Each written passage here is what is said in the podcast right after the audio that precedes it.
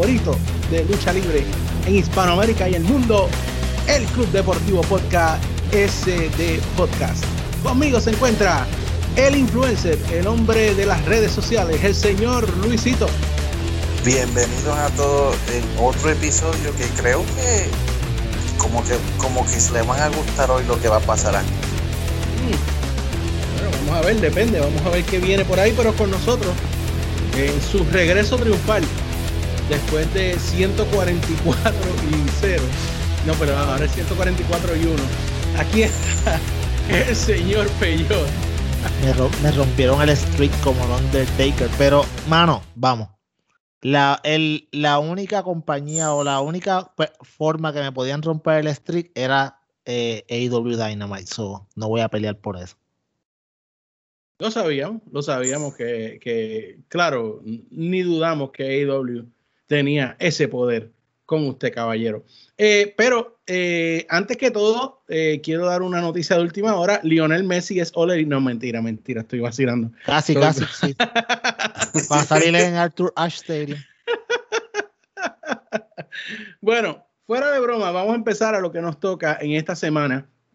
Tenemos bastantes temas por tocar, así que vamos a hacer el ser, ¿verdad? Lo más resumidos con el tiempo, mientras sea posible. Empezamos con la noticia que fue un shock para todo el mundo de la lucha libre en esta semana, empezando por nosotros. Eh, creo que fue el sábado que lo anunciaron, que Bray Wyatt fue release de WWE. Y yo le decía a Luisito, que te acuerdas que hablamos la semana pasada, que tú hablaste de la llamada de inversores y que McMahon dijo, bueno, si quieres les mando más. Y yo dije, ok, ahí está uno, he wasn't bluffing. Eh, yo siempre he sido fanático de Bray Wyatt y lo seguiré haciendo porque yo no soy estos atorrantes que solamente los quieren cuando están en el WWE. Esos son los drones que yo detesto. Pero lamentablemente esto es prueba de que la WWE va a cambiar dirección. Ellos van a hacer más para los niños.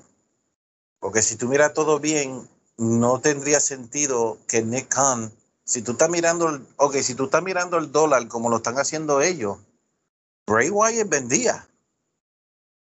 Él hacía buen merch. Yeah, bastante. Hizo bastante. Si tú miras, se le hizo un campeonato eh, cuando fue. The Fiend, custom made. Lo que Que tienes que aún- ver es el, el crowd de Raw Yeah. y las camisas. eh, yeah, y, y, y es, y aún vendieron en sold out las réplicas que salían en 6.500 dólares. Ujú. So, para mí, esto es, si, lo, si van a ser más niños, pues sí, vamos a ser claros. if- Si la WWE va a ser más para los niños, pues Bray Wyatt ya no es, he's not a fit.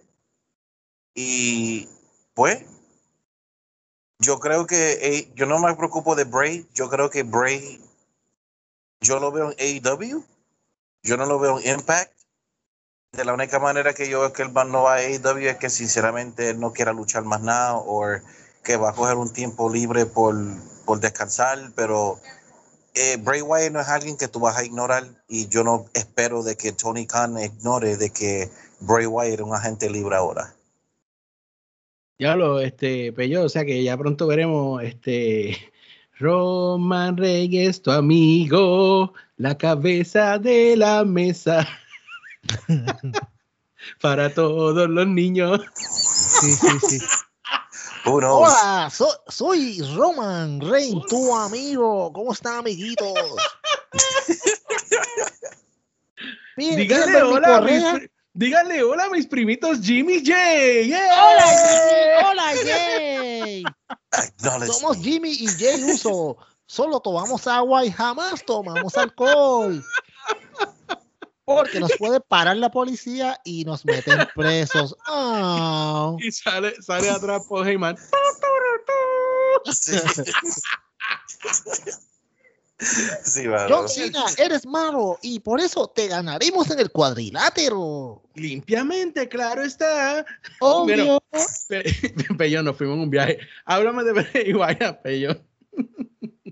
Mira, Luisito, tú estás mal.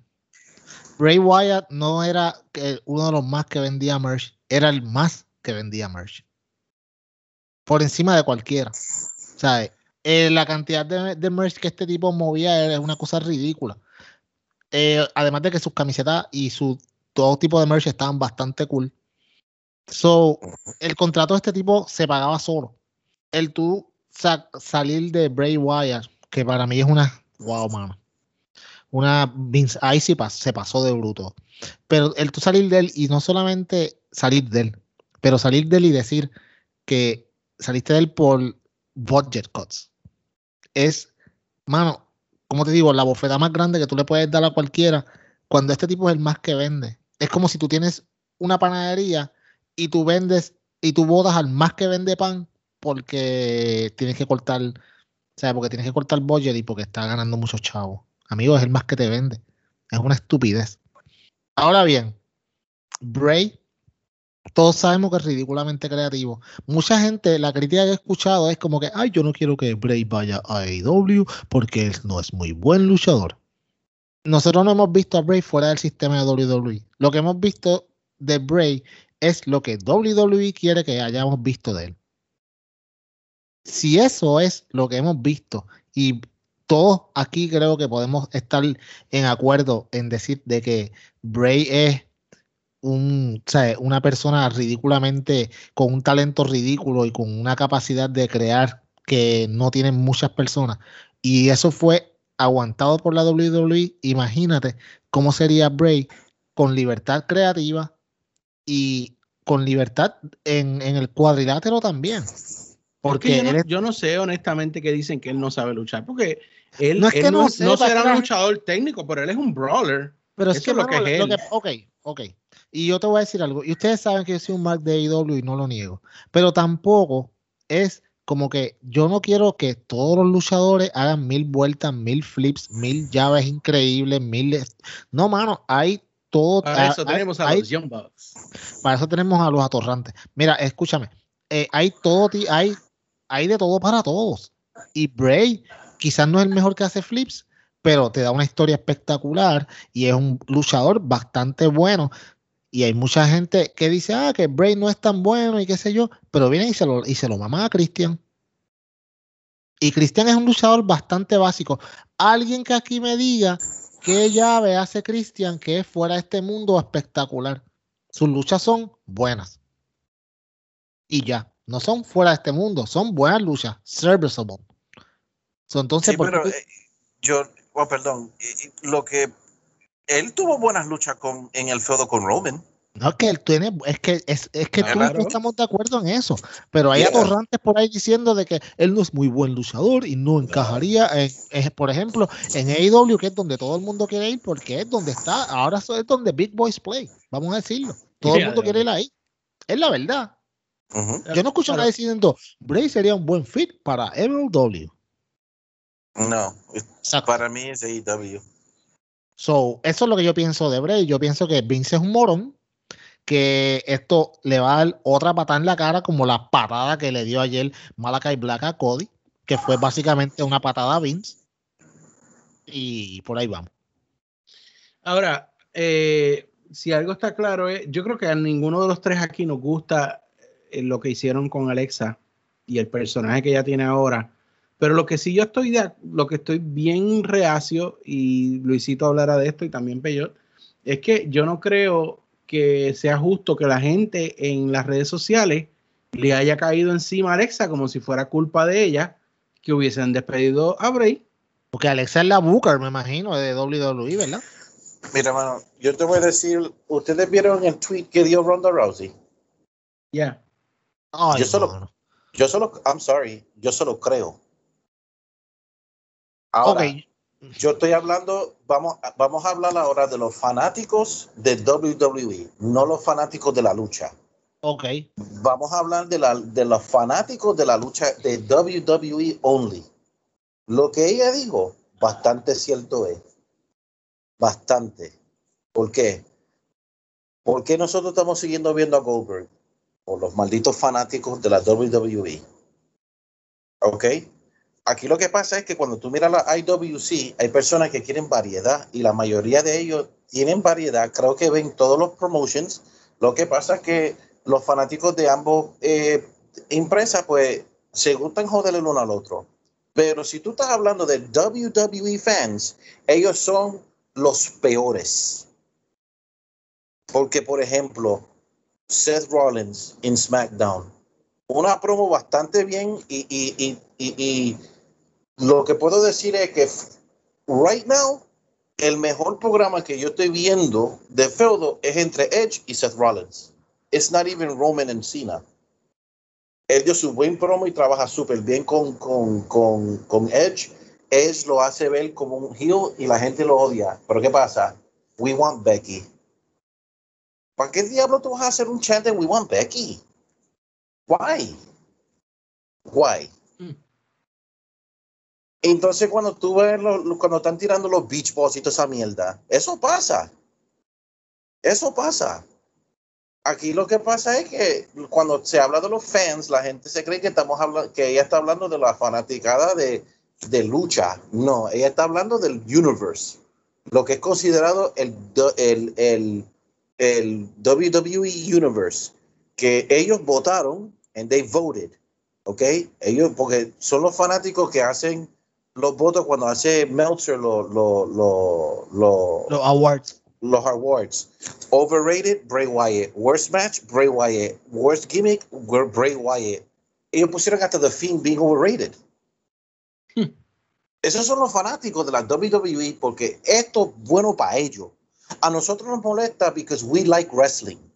Y esa es la diferencia entre nosotros y, la y lo que son considerados e-drones. Ellos son los únicos que lo único que ven es WWE y el que salga de WWE, pues para el carajo, I don't like him no more, la la la, y that's it. La, la gente que está molesta de verdad con el producto son la gente que le gustan lucha overall. They just want to watch good wrestling. Pero eso es cierto. Bray Wyatt, parte de la razón que Bray Wyatt is gone es por lo también por lo, porque la gente, ahora todo el mundo, ay, que Bray era tan bueno y que y esto, que ahora quiere ir a AEW, ahora se va a ir para AEW, ahora están llorando los drones. La misma gente, la misma gente que fueron a Twitter y pusieron hashtag fuck Daniel Bryan y ahora están llorando que se va para AEW también. Ronda es cierto. Los fanáticos peores de la lucha libre son los que son fanáticos dedicados a WWE. Worst fan base ever. Oye, yo escuché ahí que Vince McMahon prendió la motora y se fue. Sí, mano, se encojonó conmigo. está molesto. Eh, está, eh, Luisito, te, lamentablemente estás diciendo un montón de disparates y tengo que aquí arreglarlo frente a la gente. Eh, vamos, vamos escúchame, a pelear. Escúchame, amigo, escúchame, escúchame. La razón por la cual la gente criticaba y decía que Bray Wyatt era el peor, eh, el peor gimmick y tiraban las bolas y whatever, no era por culpa de Bray Wyatt eso es culpa del booking. Él hace lo que le den. Entonces, entonces, pues, sí, la gente va a criticar que el booking fue una basura. El booking, por ejemplo, con Goldberg, cuando Goldberg lo destruyó allá en Saudi Arabia, el booking de, de, Bray Wyatt cuando, cuando era de Finn y perdió una lucha eh, Hell in a Cell por no DQ contra Seth Rollins. Okay. ¿Me entiendes? Eso es culpa del booking. La gente se va, claro, la gente se va a molestar y va a expresarse de la manera que se expresa porque están molestos con el booking, pero la gente no va a decir, ah, saquen a Vince o qué sé yo, pues ellos van a reaccionar a lo que lo están presentando. Si es una basura, no es culpa de Bray, él está haciendo lo que le dicen. Oh, ok, con, e, con, esa te hago una pregunta y le hago la pregunta a JD. Ok. Entre nosotros, ¿estamos de acuerdo? ¿A quién le gustó el booking de Bray Wyatt aquí? A nadie. ¿Quién ha dicho que y aquí todavía somos fanáticos de Bray? Exacto. Exacto. Esos son real fans. ¿Ok? okay, Que sabemos bien. O nosotros no, nunca nos gustó el booking. Yo vemos el potencial por encima de lo que nos dan. Exacto, exactly. Entonces, yo no voy a poner que The Fiend es overrated. Lo que yo digo es que The Fiend es una mierda por culpa de Vince McMahon y el maldito booking nosotros los, los, fanáticos reales. Porque, por ejemplo, si tú miras los de AEW, porque ellos quieren, porque hay algunos que, que, dicen ya que quieren que se meta el Dark Order. Why? Because ellos ven que Bray era bueno, lo mismo con Malachi Black. ¿Por qué la why is AEW so over que, que los, los, fanáticos están, mano, Porque ellos vieron a Alistair Black y vieron que fue un, un personaje muy, muy cool y el booking era mierda. Now, I, I wanna, uh, en ese, me quiero meter ahí en esa, en esa misma Sí. línea. Sí, adelante, Eh, amigo. Sí, ¿verdad? De un break- Este, bueno, mira, se está, se está rumorando. AEW está dando el hint de que viene CM Punk. ¿Cuántos luchadores o cuántas veces tú has visto que interrumpan lo que está pasando en el ring o una entrevista con Chance de CM Punk en AEW? No porque los Eh, luchadores, no porque los luchadores hacen eso, no son los fanáticos, pero, pero yo te hablo de eso ahorita. No, no, no, pero, pero mi punto es, mi punto es, porque lo- los luchadores no son los que el lunes estaban en Raw. CM Punk, CM Correcto. Sí, Punk. que tuvieron que, que tuvieron que hablando editar de- los chants. estamos hablando de los fanbase. ¿Tú me Yes. entiendes? O sea, el fanbase de WWE, que para mí, te soy bien honesto, eso es una falta de respeto. Yo siempre lo he dicho. Tú tienes dos luchadores que están haciendo un- una lucha, sea buena o sea mala, están, están arriesgando su vida en el ring por, Oh, por sí. que ustedes se rían. Y ustedes están allá en, lo- en los estantes gritando CM Punk en, en, en WWE. Entonces, en, en- en- mi punto es en AEW, que ya se está rumorando, que han dado hints de que viene CM Punk. Tú no has oído todavía que Kenny Omega esté hablando y la gente esté CM Punk. Sí, no. No, No, la- en el único, en el único momento que lo hicieron fue cuando, cuando en Fight for the. Fallen, pero fue por lo que dijo, por lo que dijo Darby.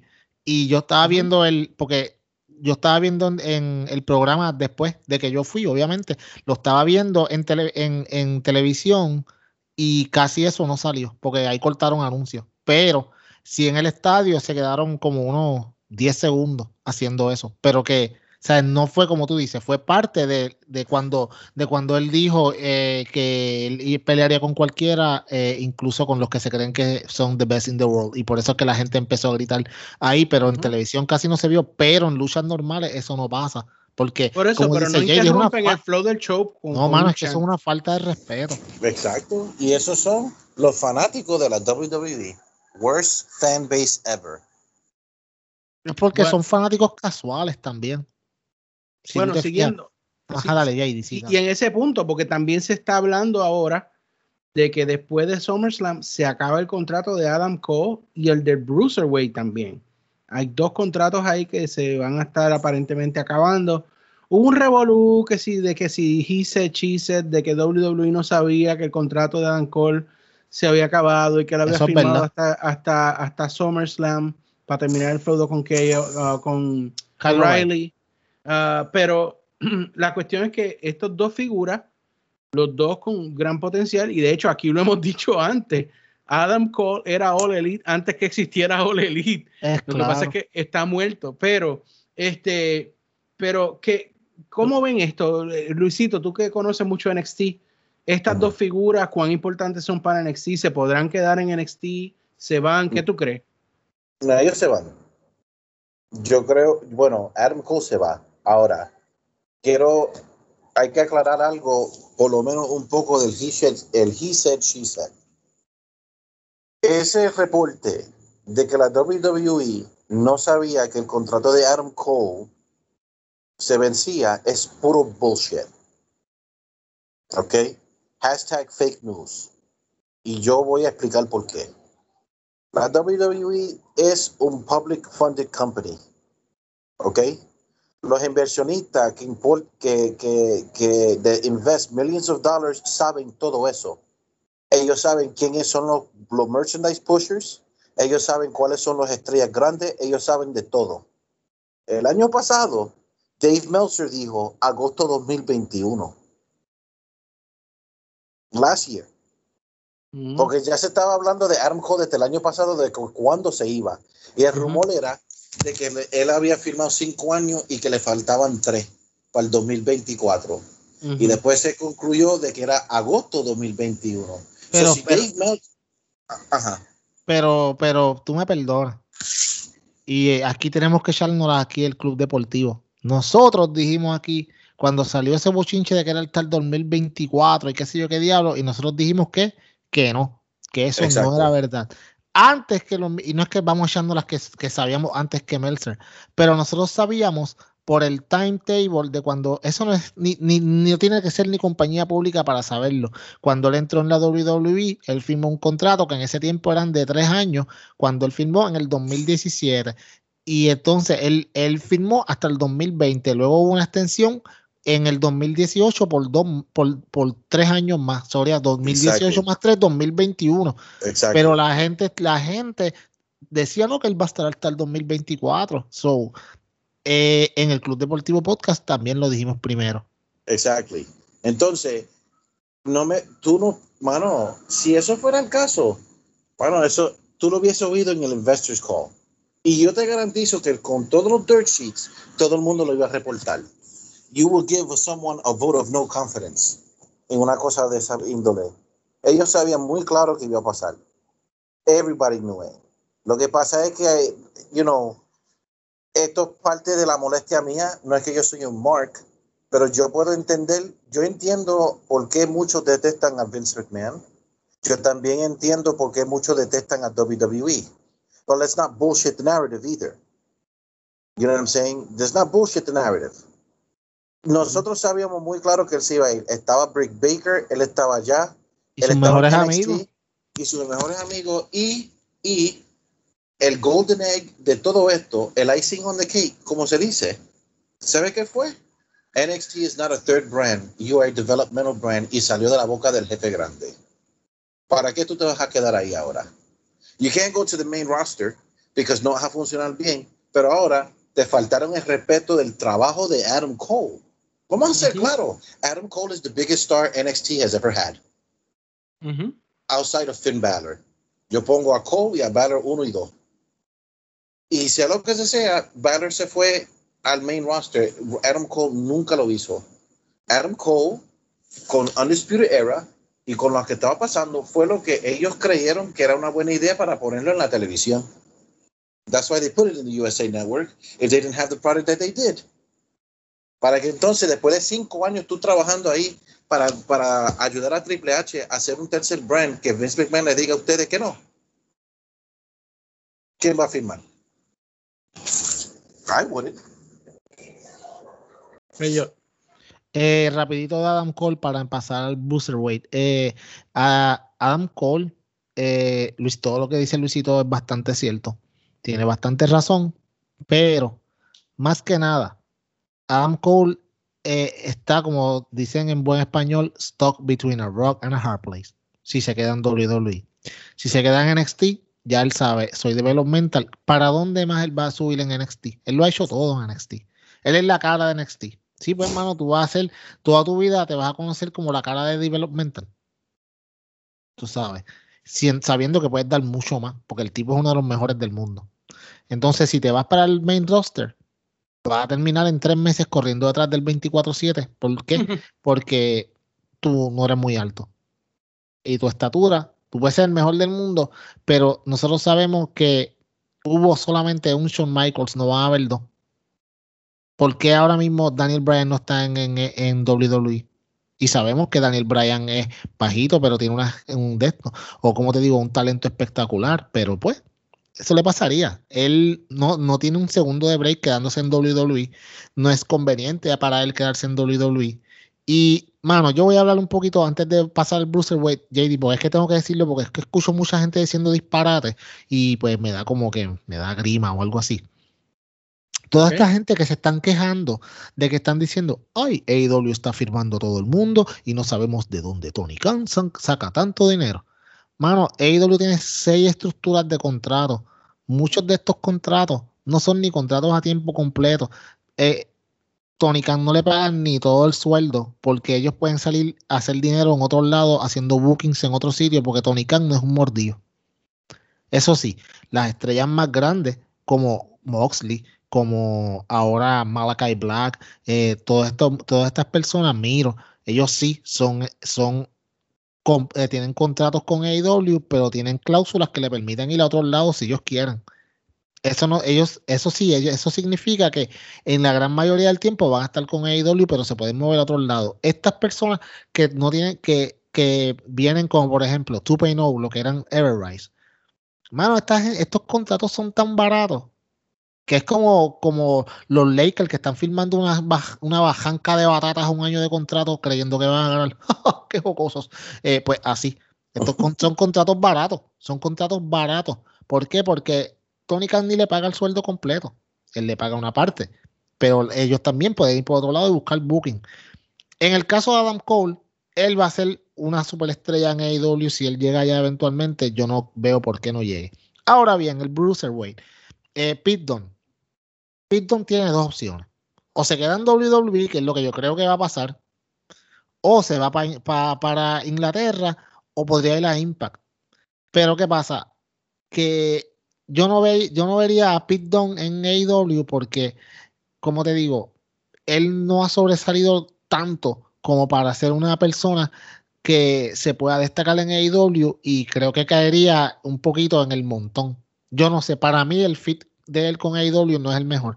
En Impact lo podría ver, pero él podría volver a Inglaterra, donde él es una superestrella, o que se quede en WWE.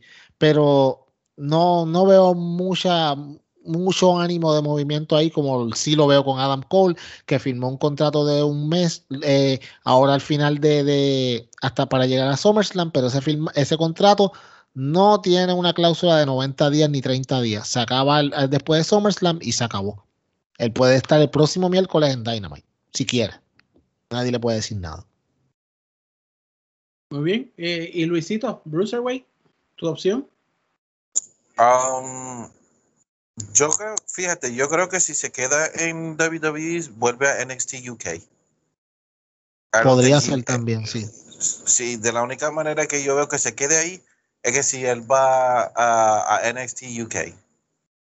Fuera de eso, no, yo no, yo no creo que Pete Dunne, eh, es cierto, él es buen luchador, pero no es una persona que tú no puedes ignorar, right? Como lo es Bray, como lo es Andrade, como lo es Malachi Black.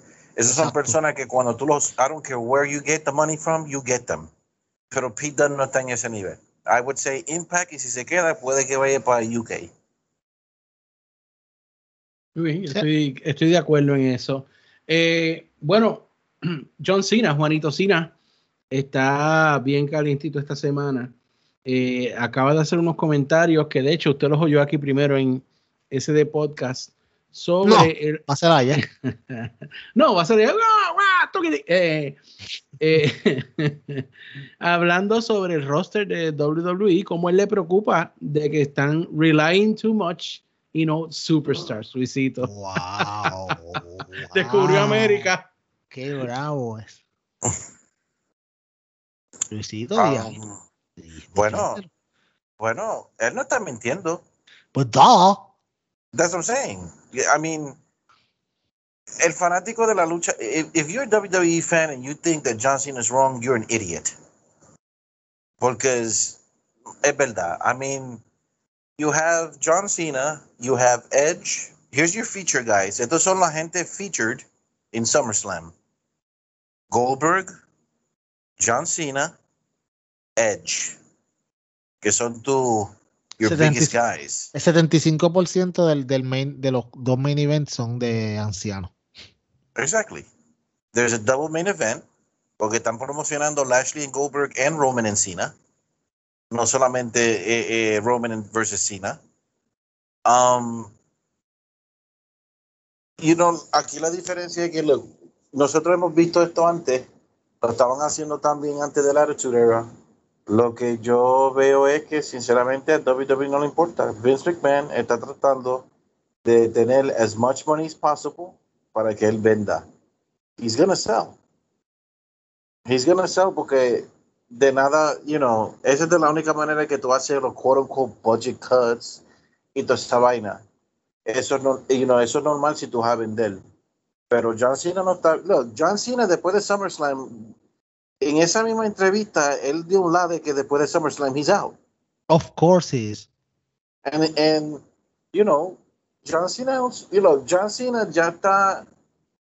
Vamos a ser claros, John Cena está aquí ahora sin más, más por el Suicide Squad because of the mainstream de que él es el peacemaker y obviamente es un company man. Pero vamos a ser claros, WWE está enganchado de que Suicide Squad, oh, John Cena, y ay, The Peacemaker, y van a hacer lo mismo con The Rock. Vamos a ser claros, la gente lo que están clamando para una lucha de WrestleMania 38 en el 2022. Roman Reigns versus The Rock. Y ya The Rock está late 40 también. So, you know, él no está mintiendo. Tiene toda la razón. ¿algo más que quieras añadir? Eh, no, en verdad, eh, sabe, John Cena tiene toda la razón, pero sabemos que el fanático de la WWE vive de la nostalgia y yo te garantizo a ti que si el lunes tú estás viendo Raw y de momento sale el gong del Undertaker, todo el mundo va a mamar sabiendo que el Undertaker ya no puede ni caminar casi. ¿Tú me entiendes? Viven de la nostalgia. Eh, que, que además de Roman Reigns, que, que luchador o luchadora la compañía ha creado para que sea el futuro de la compañía. Ninguno. Ninguno. No hay nadie más. Y Roman Reigns ahorita coge la jugilanga y se va para Hollywood. Porque ahí está el billete. Ya. ¿Y qué van a hacer? ¿Tú me entiendes? John Cena tiene toda razón, pero parece que John Cena escucha este podcast porque eso nosotros llevamos años diciéndolo aquí. saludos, saludos, saludos, John, mi pana, buena gente. Juanito, Juanito. Eh, y está, estoy completamente de acuerdo con ustedes. Ahora, hablemos un poquito eh, de. Tengo dos puntos que quiero discutir eh, del más o menos del booking de WWE. Luego un tema más y ahí cogemos la pausa. Pero eh, mano, este SmackDown. Ese es el mejor show de WWE eh, y creo que Luisito lo puede decir. Pongo un pedacito, pongo un pedacito el viernes, ¿verdad? Este, porque quiero verlo y qué sé yo. Entonces, prendo mi, prendo mi televisor, escuchen, escuchen la escena. Prendo mi televisor. Está en mi televisor el jefe tribal el, la esquina de la mesa, el borde de la mesa, head of the table, uh, Roman Reigns, con, obviamente con su corillo, y está Finn Balor, y van a firmar un contrato por el campeonato de WWE en SummerSlam. En eso, cuando Finn va a firmar, aparece Baron Corbin y ataca a Finn y va a coger el contrato y lo va a firmar. El contrato que según la historia que me están dando está a nombre de Finn Balor, lo va a firmar Corbin, pero en eso llega Cena y ahuyenta a Corbin y Cena agarra el contrato que originalmente era de, de Balor, que lo cogió Corbin, ahora viene y lo firma Cena y porque él firmó ese contrato, ahora él va a pelear por el campeonato eh, de WWE en SummerSlam y la lógica se fue para el carajo. Eh, o sea, o sea, en, esa, en esa lógica, si yo voy, no, no, no, en esa lógica, si, si yo voy a una oficina de un abogado y están haciendo un cierre de una casa, yo le quito el contrato, lo firmo yo y la casa, la casa es tuya. Y la deuda también. es lo triste es esto. Lo va jodiendo la deuda. Mira, mira, WWE, disparadero. Cabrones. Mira, pero ¿qué es eso? Pero ¿qué es esa? Que, mano, tú me perdonas. Yo entiendo lo que quisieron hacer, lo que estuvo cool, estuvo eh, hasta cierto modo jocoso. Oh, oh, qué cool fue. Mira, eh, mano, no, de verdad. Esto, esto da una grima. Como siempre he dicho, yo puse unas cortinas en mi cuarto para que cuando la gente pase no me vea si yo estoy viendo eh, WWE para propósitos del podcast. Mano, qué porquería de booking es esa. Entonces, mira, quedaron como morones eh, el jefe tribal, el socio de Luisito, el ídolo de Luisito, el que Luisito ama, Roman Reigns.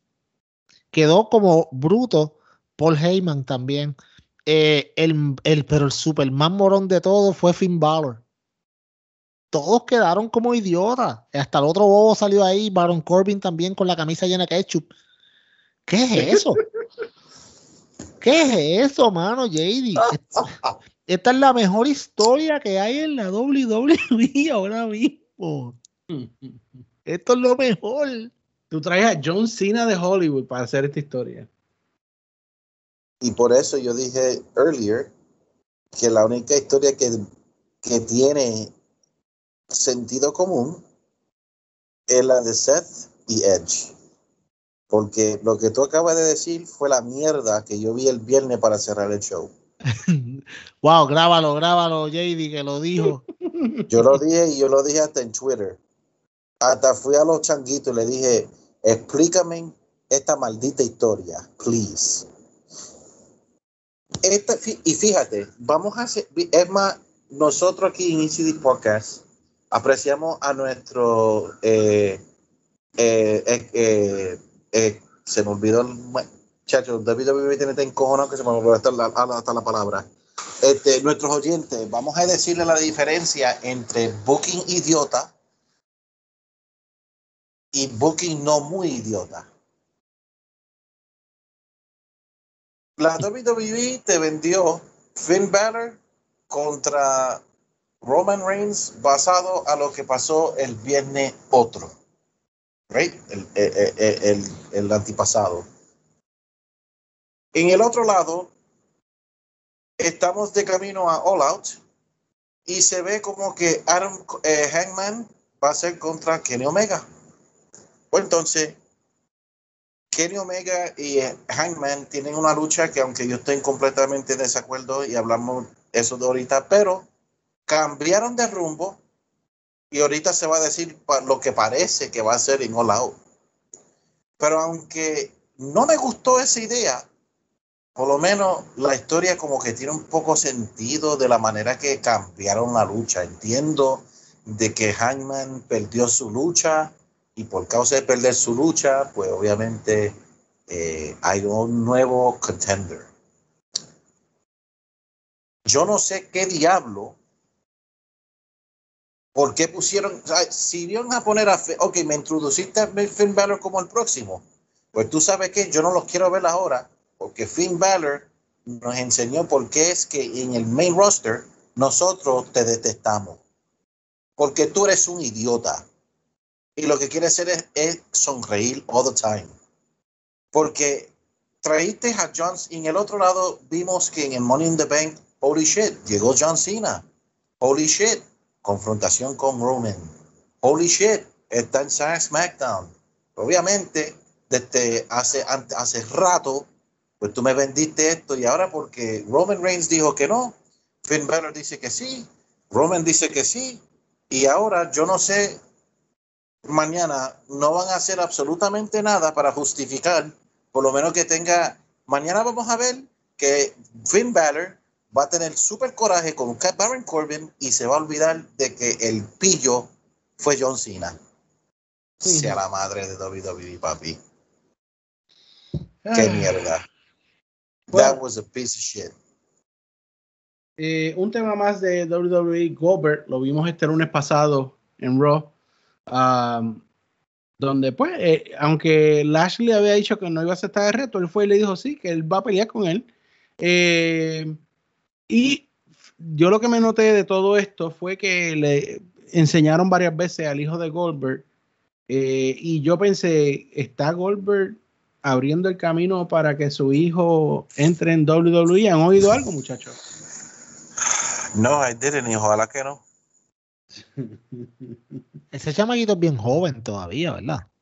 Sí, él, tiene 13 años porque en el 16, cuando él vino con Brock, él estaba como de 8 o 9 años que Goldberg estaba diciendo he has to be like about 13, 14 years old. No sé, en verdad, eh, mm, tú sabes, a diferencia del hijo de Brock Lesnar, que ya tiene como 21 años, algo así, es bastante mayor, que, y él creo que está luchando también en la universidad. Eh, bueno, yo no entiendo, ok, primero que nada, dentro de todo, kudos to Goldberg, porque eh, este muchacho, Lashley, dijo que no iba a pelear con, con Goldberg. Goldberg dijo, si no, sí, va, tú vas a pelear conmigo, amigo. No, no, vamos a pelear sí o sí. No como, no, no, vieron que es difícil, no es tan difícil buquear algo en una forma lógica, no hacer este revolú que hicieron con Cina y toda esta gente para nada, para hacerlos quedar como unos morones a todos. Pero, ¿por qué introducir, mano? ¿Cuál es el, el fetiche de, de WWE de poner los hijos en todo? ¿Tú te has fijado? Si te dale para atrás en el tiempo para que tú veas que siempre tienen que introducir los hijos en un montón de historias, mano. Y generalmente los hijos son unos baratas todos. Dime qué hijo ah, que hayan introducido en una historia que era así desde chiquito sirve para algo. Te voy a dejar, es más, JD, con esa te dejo para que lo piensen. Y el que se atreva a decirme Dominic Misterio de verdad que es, ay Dios mío. Es más, JD, JD, ¿sabes qué? Vamos, vamos. Espérate, espérate, pero tengo uno, una cosita más antes de la pausa. Otra más, vamos para allá. Sé que ya compraste los tickets. Ah, ah, para, ah. el Choli. Ah, ah, WWE Super Show en Puerto Rico. que yo les dije aquí a ustedes hace un tiempo atrás que yo no le volví a dar una peseta a Vince McMahon. Una no le doy y no se la doy. Yo no voy para allá. ¿Para qué? Después un show de sábado, un house show. Un house show porque es sábado. ¿Qué, puede pasar? ¿Otro desastre como el de la otra vez? No, mano. A mí no me cogen. Va a estar en la cabeza de la mesa. Por Tami. Claro que uh, he's not even gonna go. No, no, ir para allá. ¿Quién? ¿Roman? Yep. Este, a este saco de COVID. ¿Tú eres loco? Yeah, él no va a ir. Bueno, en esa nota, ahora sí, vamos a coger un break y volvemos enseguida con AEW. Vamos allá. Y aquí estamos de vuelta, señoras y señores, con el Club Deportivo Podcast.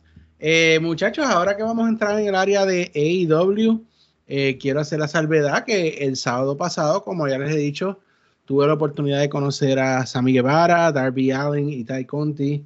Mano, y qué cool son estas personas como, you know, que, ¿sabes? que hay gente que uno ve en televisión y se les sube y cuando uno los ve, pues son como que me digo, no, pues tanto Ty Conti, que le hablé español, gracias Jagger, eh, y me contestó muy bien. Eh, es eh, Darby Allen, super cool. Le pregunté, le dije, hermano, cógelo suave. Y me dijo, no, no puedo cogerlo suave. Entonces, yo le dije, le dije, ¿puedes, bajarle un poquito. Y me dijo, no te lo puedo prometer. y le dije, le pregunté si iba a estar en la próxima película de Yaka. Y me dijo que llegó muy tarde pues ya habían firmado todos los contratos y él quería, pero no, no pudo, pero que quizás si hacen una más, porque él le va a meter. Este, y sobre todo Sammy Guevara, mano, Sammy Guevara es súper cool, un pana brutal, como si, como si lo conociera de años. De verdad, el tipo es súper cool. Y, mano, es, bueno ver e, estos chamaquitos que no se les ha subido, que, que están con los pies en la tierra. Nos tomamos una foto, quedaron muy cool. Este, y, mano, eh, cogí una información ahí a ver si puedo hacer unos contactos. Sería brutal tener a Spanish God, a Spanish God en el mejor podcast en español. Así que vamos a ver, vamos a mover esas fichas, a ver cómo se nos da. Eh, porque realmente, eh, para ser honesto, ante todos nuestros amigos que nos escuchan, es bien difícil una entrevista. Hay algunos de ellos que te dicen, sí, vamos, vamos, y después se pierden y cosas así. Pero vamos para encima, vamos a seguirlo tratando. Eh, bueno, Espérate, eh, mira, antes de que siga, déjame que yo no estaba aquí la semana pasada porque estaba en Dynamite. Déjame contarte un poquito de mi experiencia de Dynamite, mano. Primero, obviamente, eh, yo estaba en Charlotte. Eh, nosotros llegamos a la fila a las 5 de la tarde. Habían como 7 mil personas en el estadio. como a las 5 y pico, más o menos, salieron Mark Hardy, Private Party y The Acclaim para hacer y este Alex Abrahantes para hacer el pre-show. Papi, y esta gente estaban caminando por allí como cualquiera en la línea. ¿Tú me entiendes? Súper cool, no había nadie protegiéndolo, no te les pegue nada. ¿Sabes? Ellos estaban súper todo el tiempo, mano. La gente le quería sacar el retrato, ellos posaban. Eh, yo le dije para unas fotos, sacar, una, le pude sacar una foto, marcar de ahí como si nada, mano. ¿Sabes? Bien down to earth, bien friendly con todo el mundo. Eh, entramos al estadio a las seis y pico. Eh, a las siete empezó Elevation. Fue grabado como una hora. Tony Khan salió como cuatro veces. Es más nerd de lo que nosotros creíamos. es un completo nerd asqueroso, en verdad, es un bobo de la vida, pero, pero un tipo bien cool. Ey, la verdad, mano, o sea, ¿qué te puedo decir? Eh, Dynamite, como ya lo vieron, estuvo espectacular, mano, en vivo es una experiencia, eh, otra cosa. Eh, el nene mío salió como tres veces en, en Dynamite, salió, salimos en BTE, salimos en, ¿cómo te digo? Este, en el blog de Sammy Guevara y en Dark también. En todos salimos por la silla que teníamos. Ve, si se fijan en ese episodio, pues la bandera de Puerto Rico que se veía siempre en la parte de arriba éramos nosotros. Eh, cuando, Kenny, cuando Kenny Omega sale, cuando sale la entrada, que hacen un paneo al público, presentan a, a, un, a una persona con la con pues con, con, el campeonato en la mano, y era el nene mío, que era el campeonato de él. Eh, para, pues, mano, era el cumpleaños de mi hijo y fue una experiencia espectacular. El nene mío hizo un sign que decía Sign Fuego. Eh, Justin Roberts le hizo acknowledge al sign, Fuego del Sol le hizo acknowledge al sign y le subió el dedo y le y, ¿sabes? y mi nene, pues imagínate. So que es una experiencia brutal, eso sí. Eh, fue, mano, fue un maratón. Nosotros, las luchas empezaron a las 7, a las 12 de la noche todavía estaban grabando. Nosotros nos fuimos después que vimos a Moxley porque ya era mucho. pero, o sea, salió todo el mundo. Las únicas dos personas que no salieron allí fue Britt Baker y Nyla Rose. Y Sonic. Los demás salieron todos, mano. Todo el mundo. Todo el mundo. Salió Moxley, salió Sting.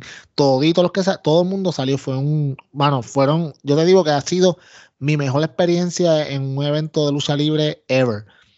Y mi nene ya, él sí, ya está planeando que quiere que vayamos a Revolution. So, yo le dije que sí.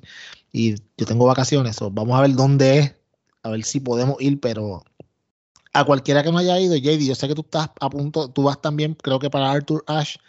Mano, es una experiencia espectacular. La tuya va a ser mejor porque va a haber muchísimas más personas pero es súper cool, mano. El ambiente con la gente es súper cool. Todo el mundo es bien friendly. En la parte de afuera, mano, o sea, de todo, habían gente con camisetas de IW, gente con campeonatos de WWE y mil cosas. Y nadie estaba como que, ah, qué porquería. No, todo el mundo era en camaradería, bien cool. Es una buena experiencia, mano. Muy buena. Si algún día ustedes pueden el, darse la oportunidad de ir, vayan, porque la van a pasar demasiado de bien. Muy bien, estoy esperando ese momento. Por, por favor, dime que tú marqueaste cuando viste a Sting? Papi, yo por poco lloro. en realidad, mano, yo lo vi como que yo le dije a mi esposa, ok, obviamente mi esposa tiene un mejor teléfono que yo. Y yo le dije, cuando salga Sting, tú dedícate a sacarle el retrato, que yo voy a dedicarme a mirarlo. Nada más, olvídate. Ah, Entonces, pues la cosa es que Sting estaba dando vueltas por el cuadrilátero, pero casi siempre estaba por el lado donde nosotros, donde nosotros lo veíamos más, más cerca. Eh, y entonces, pues, hermano, imagínate, estaba marqueando hasta la muerte. By the way, cuando Cash Wheeler se dio el golpe que se dio, nosotros estábamos exactamente frente al turnbuckle donde él estaba. Un poquito, obviamente, en, nuestra silla. Y fue más horrible de lo que se vio en televisión. Fue duro, fue duro. Mano, mi esposa me, hizo como que, pero un grito como que se, se desgarró el brazo papi, pero va a botar sangre, pero una cosa terrible. Eh, hay que darle mano, el equipo de médico de AEW eh, no pasaron dos segundos cuando yo estaba ya encima de él. Y, y como te digo, verlo en persona fue mucho más gruesome de lo que presentaron ayer, pero, pero a pesar de, pues, de, ese, de ese mal rato, en lo demás estuvo espectacular. Y sí, Luisito, marqué bien duro cuando vi a John Moxley. Perdóname, a Moxley no, a Sting. A Moxley también, pero a Sting fue. No, pero a Sting, ya. No, papi, no, ah, olvídate. Yeah. Mi nene me decía, papi, ahora ya tu vida está completa porque viste a Sting. Y yo, sí, ahora sí. de que eso era lo que estábamos hablando también la semana pasada, Luisito, que, que cuando uno está en un evento así y ve una de estas leyendas, aunque en el caso de, de Peyot, por ejemplo, Luis, eh, Sting no, no, peleó, simplemente con estar ahí, pero no, papi, el, uno, sí, sí. el, uno, verlo en, en vivo, pues causa un efecto que uno marquea.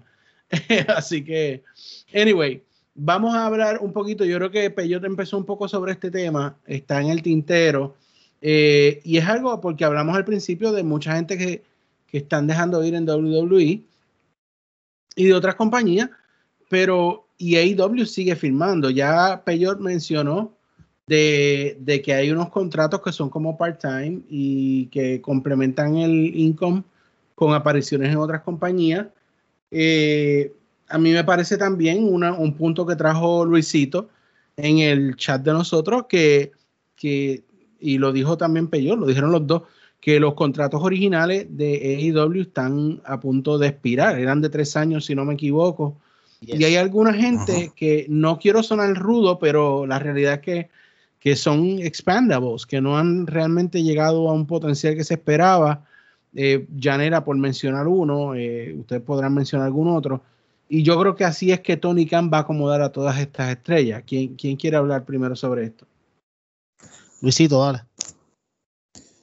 Eh, para los atorrantes que están diciendo que AEW están firmando demasiado de mucha gente. Y creo que lo que voy a decir pueden estar, pueden no más probable estar de acuerdo. AEW ha llegado al punto, right?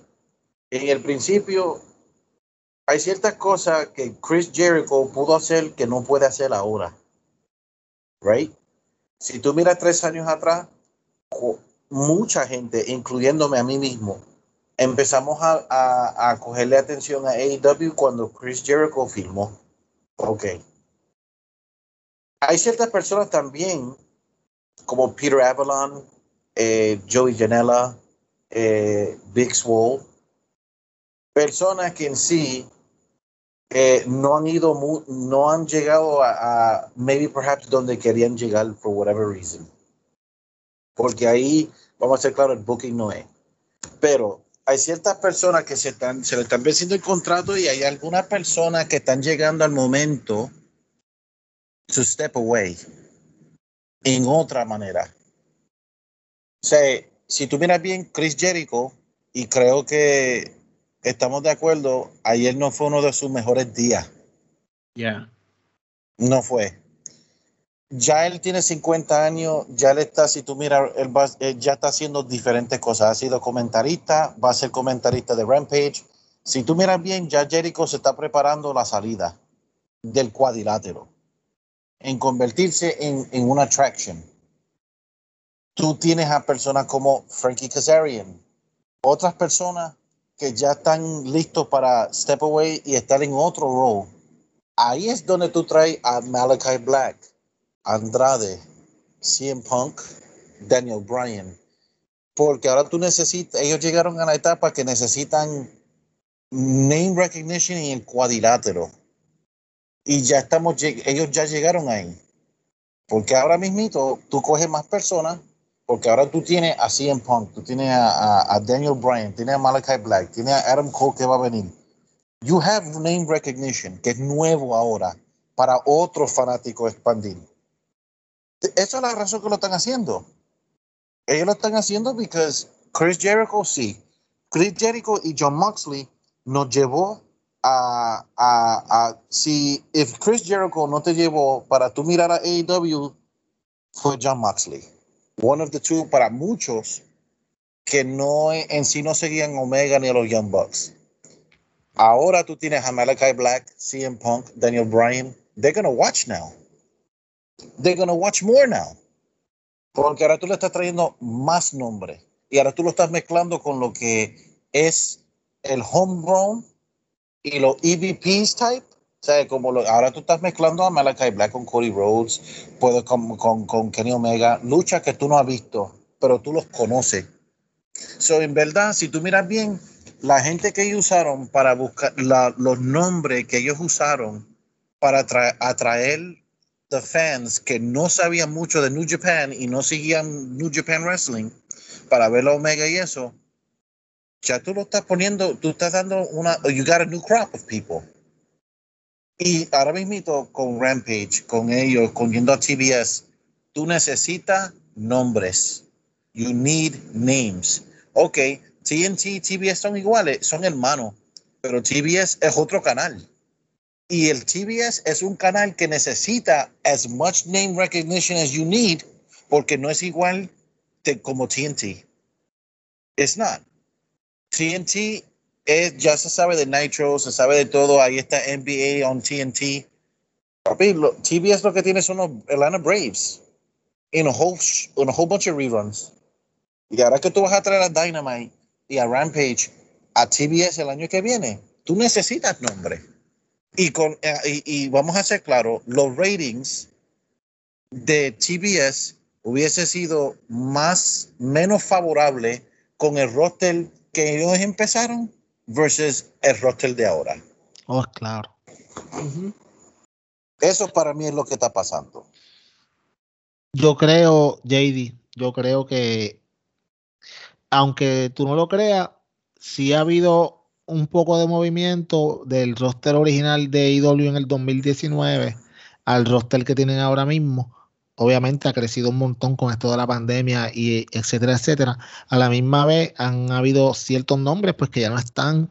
Eh, Jimmy Havoc ya no está. Eh, todos los de Ohio Wrestling Entertainment que se tuvo que cerrar por las razones de la pandemia ya no están. Christopher Daniels ya no está. Eh, Jimmy, ya dije Jimmy Havoc y hay unos y entonces esos son por ahora. De los nombres que tú dijiste, eh, yo no creo que este muchacho Peter Avalon vaya para ningún lado. Yo sí pienso y lo llevo pensando hace tiempo que el primer, la primera, las primeras dos personas que van a pasar de AEW a WWE van a ser eh, Kip Sabian y la esposa Penelope Ford. Eh, creo, creo, creo que sería, para ellos sería un buen movimiento. Keep Sabian eh, es bueno, pero no es tan bueno. Lo mismo con Penelope, ella es buena, pero está en una división que ahora mismo viene subiendo como la espuma. Eh, firmaron a Thunder Rosa eh, y, como te digo, viene, Ruby, viene, Ruby, Soho por ahí y creo que es una división que va hacia arriba. Con, y entonces, pues, Penelope se queda un poquito rezagada. So, creo que, mano, como te digo, AEW necesita contenido. El endgame de todo esto es hacer un network como WWE Network y para eso tú necesitas un montón de gente.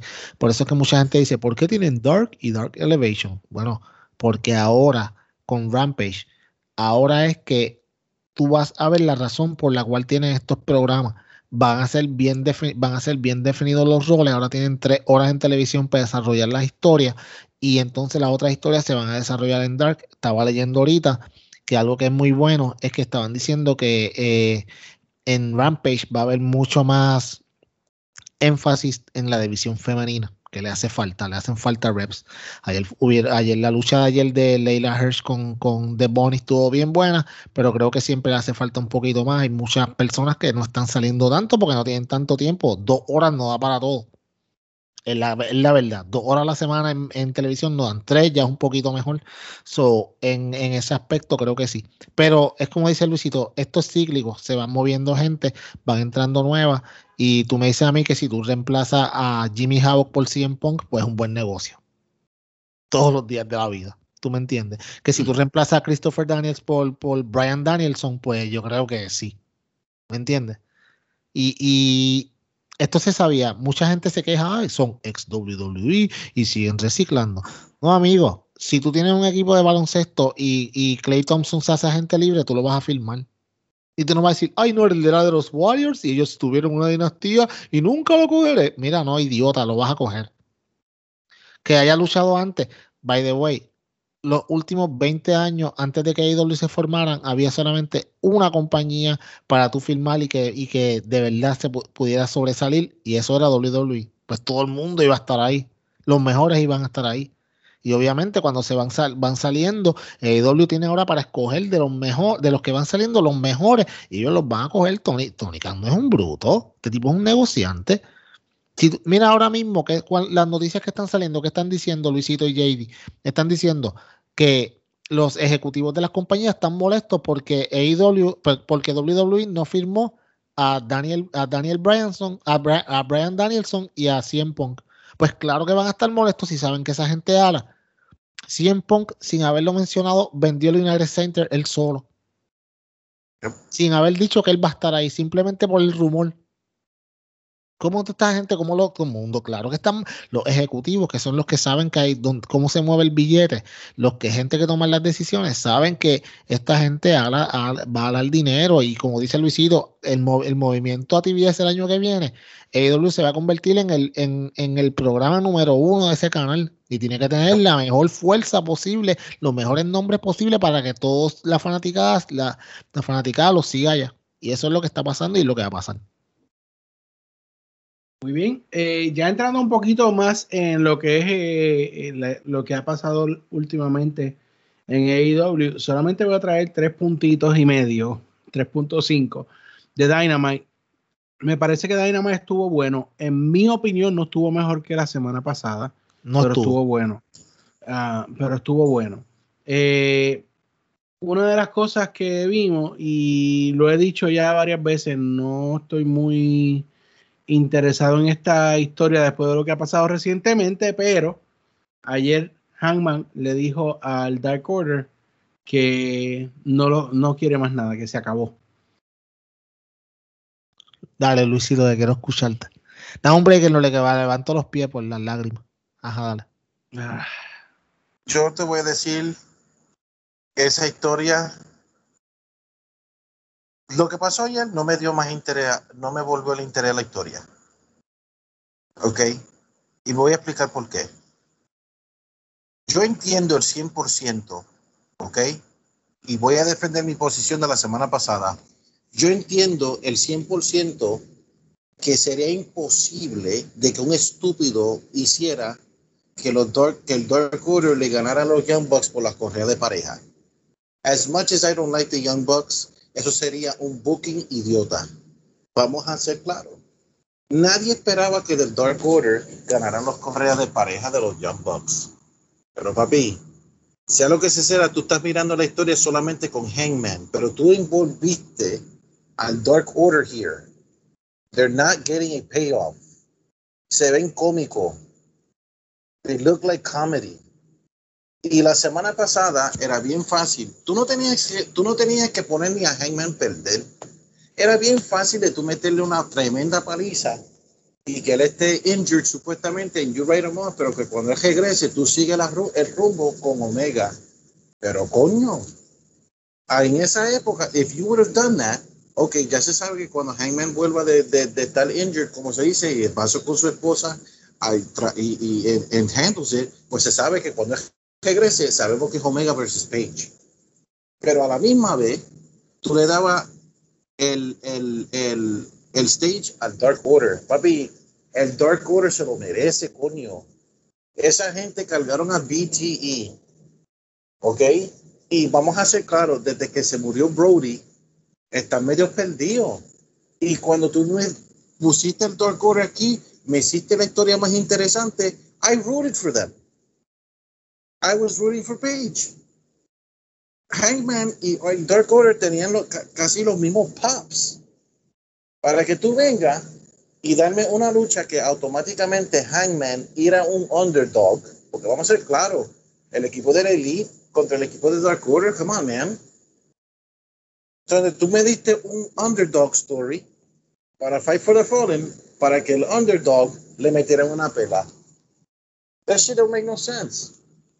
It does not. Hangman no tenía que estar con el Dark Order y separarlo. It was fine. It was fine. ¿Ok? Y si tú, a, lo último, tú querías que fuera el Lone Wolf, you should have never brought the Dark Order into this. Porque aquí ahora mismito, si tú miras la historia, ok, ¿qué vamos a tener para All Out? ¿Qué vamos a hablar ahorita? Exacto. La única diferencia entre este booking y la de SmackDown es que este booking no era tan idiota como la esa, pero me hicieron la misma mierda. Me vendiste una pelea para darme otra. Lo que pasa es que uno was dumb y el otro was dumber. Y dumber era WWE. It doesn't interest me one bit right now. Háblame, peor. Ay, Dios. Yo entiendo, yo entiendo los sentimientos de ustedes, los sentimientos del el sentimiento de Luisito y lo que él dice. Eh, tiene bastante razón. Pero yo creo que, como te digo, you can see the forest for the trees. Tú no puedes ver más allá por lo que está ahora mismo, porque estás molesto porque entiendes que debieron de pelear en All Out. Sí, mano, hubiera sido bastante bueno que pelearan en All Out. De hecho, el stage estaba seteado para esto. Dos pequeñas cosas. Número uno, eh, esta historia no solamente es de Hangman, sí, él es uno de los protagonistas, pero Kenny también. Vamos a hablar claro. Después que Kenny, cuando Kenny pierda con Hangman. By the way, Hangman le va a ganar y él va a ser el campeón. No hay nadie más que le vaya a quitar ese campeonato que no sea Hangman. No te llames independientemente. Hasta si Roman Reigns llegara a IW, como quiera, no le iba a ganar a Kenny Omega. Le va a ganar Hangman. Eso lo sabemos. Pero ¿qué pasa? Pero ¿qué pasa? Esta historia no solo es de Hangman. Sabemos que Kenny está bastante maltrecho, como él lo ha dicho, está bastante jodido, tiene unas cuantas lesiones y con todo eso está haciendo, tirándose estas luchas locas. ¿Por qué? Porque Kenny Omega lleva hace tiempo diciendo que él ya quiere transicionar a otra cosa. O sea, en la misma compañía, eh, quiere estar más tras bastidores, porque pues él entiende de que, de que pues, él quiere hacer su corrida, pero entonces quiere pasarle el, el, el, ¿cómo te digo? El batón a los más jóvenes. En este caso, Hangman pero antes de que eso pase, Kenny tiene que terminar su, arco como el, como el colector de correa. Y él no las ha coleccionado todas. Y Kenny no puede, este arco no puede llegar a su tope y empezar a bajar hasta que Hangman le gane. Hangman va a ser el primero. Y después de ahí él las va a perder todas. Una tras una las va a perder todas. ¿Qué pasa? Si tú le das a Hangman en All Out, el arco lo deja a mitad porque Kenny no había terminado. A la misma vez, mano, All Out, cuando, cuando se hace la firma de CM Punk, papi, olvídate, eso iba a overshadow cualquier cosa, incluso la, la victoria de Hangman. Entonces, ¿por qué tú vas a poner a Hangman en All Out a pelear con Kenny? Hangman le va a ganar, pero todo el mundo va a hablar de CM Punk porque lo sabemos, es en Chicago, tú sabes. Entonces, yo, yo, yo, como yo lo veo, yo digo, ok, ¿sabes qué? Sí, quizás eh, fue un poco deflating y, mano, en vivo fue peor. O sea, ver que Hangman perdiera, en cierto modo, fue deflating, pero a la misma vez, Hangman quedó él contra sus tres, contra los tres de The Elite, los originales, que eran los Young Bucks y Kenny Omega. Mano, nunca nadie iba a tener un break contra esos tres. ¿Tú me entiendes? Él contra los tres no iba, no iba a tener el break. Eh, entonces, finalmente, ¿qué yo pienso? Yo pienso de que esta historia y lo que hicieron ayer eh, no es para estirarla, es porque, ¿sabes qué? Mano, a mí no me. Este, vamos, es como, lo vamos a hablar ahorita, lo del main event de All Out. No vamos ni a hablar de eso ahora mismo. Pero sabemos que si es el que se va a dar, va a ser medio mierda. Hey, no hay otra forma de decirlo. Vamos a salir de eso ya salimos de eso. Pero aquí, mano, Hangman va a ganar, en, Hangman va a ganar esa correa en Full Gear. Full Gear, el pay-per-view que es el nombre, el, está hecho a su nombre. A su nombre. Está hecho. y luego tenemos eh, eh, algo muy que tú dijiste, que yo creo que aquí nadie está, que todos estamos de acuerdo, que la lucha de Christian y Kenny Omega para eh, All Out es como que un bomber. Por lo menos para mí es como que... Eh, sí, como que para hacer la lucha principal de lo que sea, supone que sea, creo que el segundo evento más importante del año de ellos está, fuerte. Sí, ok, ok. Y, ahora, tú me estás diciendo a mí, y ahora tú me estás diciendo que en deber de Hangman Page ganar en SummerSlam, vamos a hacerlo ganar en Survivor Series.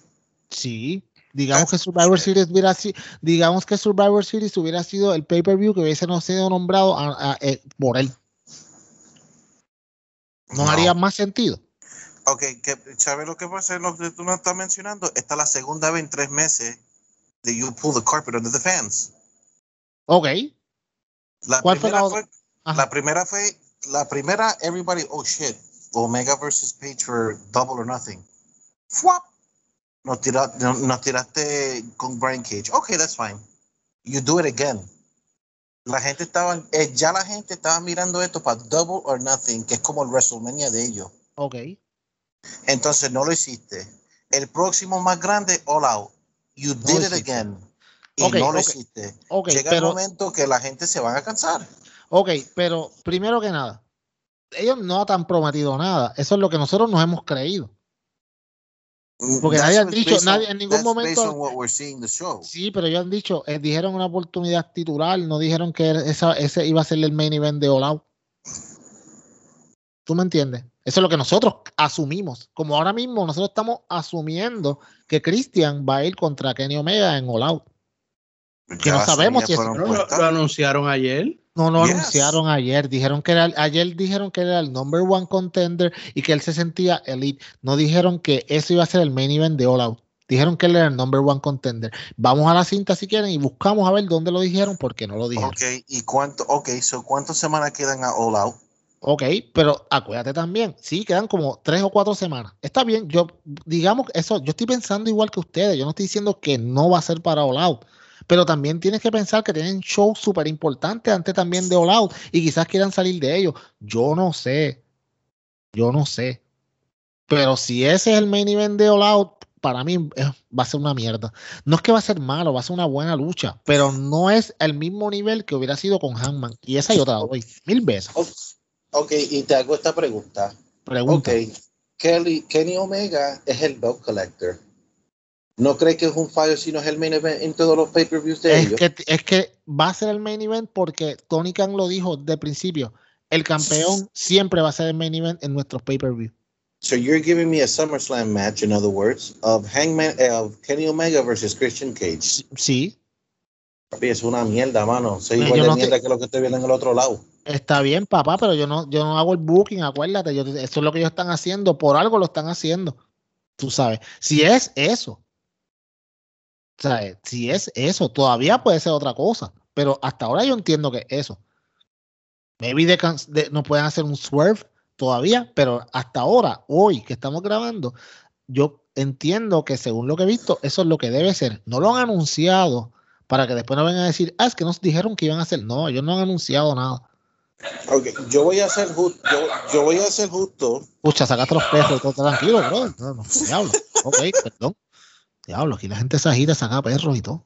por ahí viene el perrote, por ahí viene el perrote. El perrote, ese fue Roman Reigns que escuchó esto. ok, yo te voy a dar la razón y voy a estar paciente. Because I'm going to be fair. Pero tienes que aceptar cuán encojonado voy a estar si eventualmente por lo que está pasando él gana en Daily's Place. Oh, mano, sí, eso, sí, eso está cabrón. O sea, eso, this is, o sea, yo entiendo más o menos por qué lo hicieron. A mí no me gustó de la manera que lo busquearon, porque acuérdense, yo, yo había preguntado, oye, ¿qué, tú van a, ¿qué ustedes van a hacer? ¿Qué tú haces con, con Hangman Page en All Out si ganan la correa pero sale 100 Punk? Hice la pregunta. Yep. And I get that. El problema es que ahora mismo, o sea, como dije, ya son two pay-per-views de tus grandes que you're booking a story como que estamos llegando. Pero no, llega, exacto. Sí, no, llega. Te la compro, esa te la compro, esa te la compro. Yeah, so ese, esa es la molestia. Yo te voy a decir claro, si, si lo que pasó para Double or Nothing no hubiese pasado, yo no me hubiese quejado tanto con, como ahora porque era la primera vez. A mí el coraje mío, again, this is the second time you're giving me the shit, dude, stop being like Vince. Bueno, porque Vince lo da en una, una vez al mes también. So. No, pero bueno. bueno, de darme un big money, un big fight, no. Vince, mira, mira, lo que hizo Vince la semana pasada. Bueno, el, no, el build de John Cena un mes, amigo. Sí, pero. The biggest match que van a tener en todo el año. And, and, the booking sucked. Yeah, no, yo lo sé, just pero, like, just like in my opinion, pero anyway, yo entiendo lo que tú dices. Yo no, yo no voy a decir que no, yo te entiendo. Y tú, clara, obviamente, tu, tu, tu molestia o, o tu incomodidad es completamente justa. Pero como es una historia en desarrollo, yo, yo no puedo decir que es una mierda hasta que se acabe. Y si se acaba y termina Hangman ganándolo en un Dynamite, en un Daily Place con mil personas, pues yo voy a estar igual de molesto que tú, o más. Exacto. Esa es mi preocupación. Y no, de todo el mundo, tú sabes, de todo el mundo, con lo que está pasando ahora mismo en el mundo, de todo el mundo es la preocupación que muchas cosas no se den como planeadas. Pero hasta ahora, si el plan es como yo, yo pienso que debe pasar, debería ser que Hangman gane ese campeonato en full gear de aquí a tres meses cuando Kenny gane dos campeonatos más que le faltan ganar. Que es el Never de New Japan Pro Wrestling y el de, y el de DD. Vamos a ver, vamos a seguirlo porque nos estancamos ahí un poquito. No, no, es que, eso, es, que, es que esto es así, papi. Esto es el Club Deportivo Podcast. Aquí hablamos así, papi. Aquí se habla con discusiones completas y bien amplias. Aquí no somos como aquellos que lo que vienen a decir disparates. Aquí hablamos lo que es. Nuestros, nuestros, nuestros oyentes están contentos por eso, porque saben que aquí se hablan las cosas como son. Dile ahí, Luisito. Este no tipo no me apoya. Eso es así. Eso es así un punto y aparte, qué bien está haciendo The Redeemer, hermano. Ah, la Miro es otra cosa, está en otro nivel, papá. Mi luchador preferido ahora mismo, papi. Espérate, hay que hacer una corrección. He is God's favorite champion. With a hot, flexible wife. Oh, wow. Mano, ¿tuviste, ¿tuviste el, el, post que hizo hoy CJ Perry? Sí, sí, sí, ¿verdad? Yep. Wow. Yes. Ok, sigamos. She's very flexible. Oh my. By the way, no, no, antes de que siga. Atorrante que me escucha. Tú que te la pasas diciendo, ay, que yo espero que no filmen a Lana porque eso sería lo mismo que doble. Shut up. Si Miro está over ahora mismo, cuando CJ entre, papi, este acto se va a completar. Y si ustedes creen que no le hace falta esa compañía femenina a Miro, miren lo que le está pasando ahora mismo a Carrion Cross sin Scarlett. Yep. Nada más digo. Sigamos. del que tuvo 50-50 book en esta semana. Oh, mano, sí, Ay, bendito. Qué bueno que no hablamos de él porque es que me da. Vamos, a seguir, vamos, vamos, No quiero llegar allá. Ahora sí, lo que ustedes querían hablar, yo sé que aquí sí que se van a, a deleitar, van a tener una explosión de deleite el debut de Malakai Black. Ok, JD. Empieza, empieza tú. Yo lo que puedo decir es, el booking fue excelente.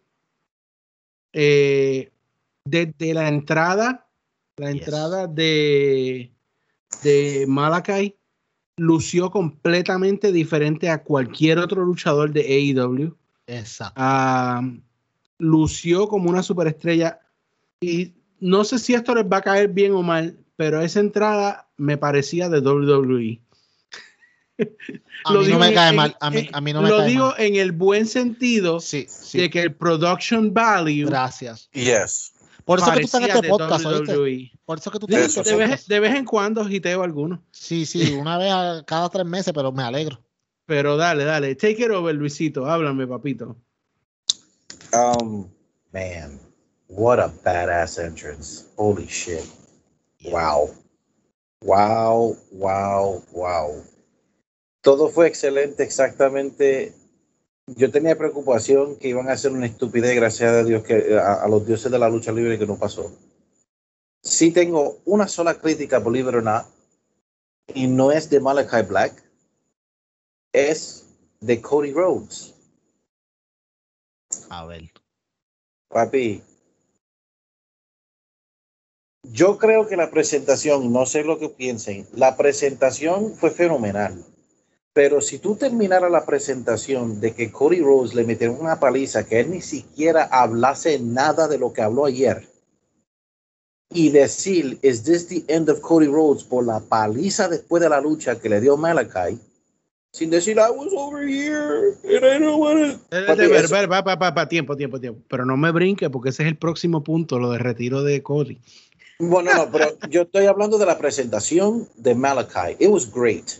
Okay. La, única, la única razón que no le doy un A plus es porque para mí, de la manera que le presentaron a Malachi Black, eso era para que he, has, he squashed Cody, pero que después de la lucha él fuera super sinister, porque se le, eh, eh, le cupo con la presentación entera. Y que tú, después de la lucha, I mean, destroy him como lo hizo Brody Lee después de la lucha, pero de una manera fenomenal. y después decir y después terminar JR con Is this the end of Cody Rhodes? No, no, no. Ah, no. It would have been super. Pero ese No, no, speech, lo me molestó el speech, sorry. No, no, no, no, no, no, no, no, no, no. No, amigo, no. No. Tú no entendiste lo que pasó aquí entonces. Ok, antes de, de hablar de todo eso, porque yo sé que esa es la próxima sección y quiero hablar de eso en la próxima sección, voy a decir que lo que dijo JD es verdad. La la- los valores de la producción de la entrada de, de Alistair Black fueron valores que se parecían a la WWE. Bueno, Yeah. fueron excelentes. Y yo, cualquiera que me conoce, sabe que yo siempre he dicho que si WWE tiene algo que le patea las nalgas a AEW por miles es en valores de producción, en entrada, etcétera, música. Ahí yo te digo, AEW tiene buenas, pero WWE es otra cosa. Obviamente la experiencia y los años que llevan haciéndolo, pues los, los tienen en ese sitial y lo sabemos que es así. Eh, esta entrada, esta música, este, este personaje de Malakai Black fue todo hecho por él. Él le dio a, él le dio a Tony Khan, toma este USB stick, lo pones ahí y, y, pues, y esta lucecita va para aquí, todo va para acá. Toda esa producción fue de él. Eh, la increíble y súper ridículamente brutal máscara que él usó, que si hacen una Ujú. réplica van a vender tantas de ellas. Eh, mano, en la forma en que él estaba sentado en el, en el, en el piso del cuadrilátero y, la, y todo, lo mejor de todo, blanco y negro. Tú sabes, Cuando se prendió la luz, na- cuando- nada más cuando se prendió la luz en el túnel, que él Que se, se veía la- levantó, wow, la silueta. Sí, la silueta, mano, todo eso estuvo mi pan. La lucha, vamos a hablar de la lucha y después entonces vamos a hablar del final para explicarle a Luisito por qué él está mal. Eh, la lucha estuvo perfectamente hecha. ¿Por qué? Porque todo lo que Cody trataba de hacerle, él se lo contrarrestaba de formas que no habíamos visto. Cuando Cody le fue a hacer la figura 4 y él se baja y Malakai Black le hace una picada de ojo. Y que dijeron los, los- comentaristas, wow, yo nunca había visto a nadie que utilizara eso para contrarrestar una figura 4. Hace todo el sentido del mundo, pero nunca nadie lo había hecho. ¿Tú me entiendes? Cuando le da la pata a Cody allá arriba, que Cody cae de allá arriba, que cae en la, en la mesa, sí, se vio un poquito dramático. Esperó como que en medio segundo para hacer la reacción Sí, pero sí, no importa. Pero no importa. Porque el, el- lo que tú, el efecto que tú querías lograr lo lograste. Ahora bien, el Black Mass que le arrancó el mano. Wow, mano, yo, wow. Holy le arrancó el le arrancó el la, la quija se la, se la, la, la- la quija se la puso en la parte de atrás de la nuca, una cosa terrible. Eh, perfectamente puesta.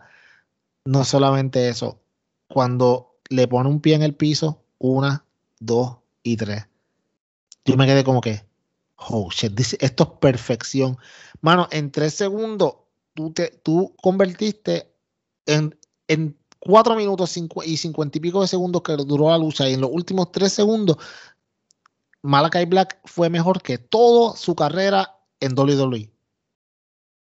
Incluso cuando él estaba en NXT pateando trasero. O sea, este tipo se convirtió de ser una estrella a una superestrella en una noche. Si tú pones a este tipo ahora mismo, que tú dices, este tipo ya pronto puede estar retando por el campeonato de AEW, hay gente que se lo va a creer. Por lo, imponente, por, la, por lo imponente que este caballero lució. Ahora bien, Luisito, JD, ¿podemos pasar a esa parte, JD? Si usted me lo permite, señor moderador. Claro, sí. Ah, muchas gracias, gracias.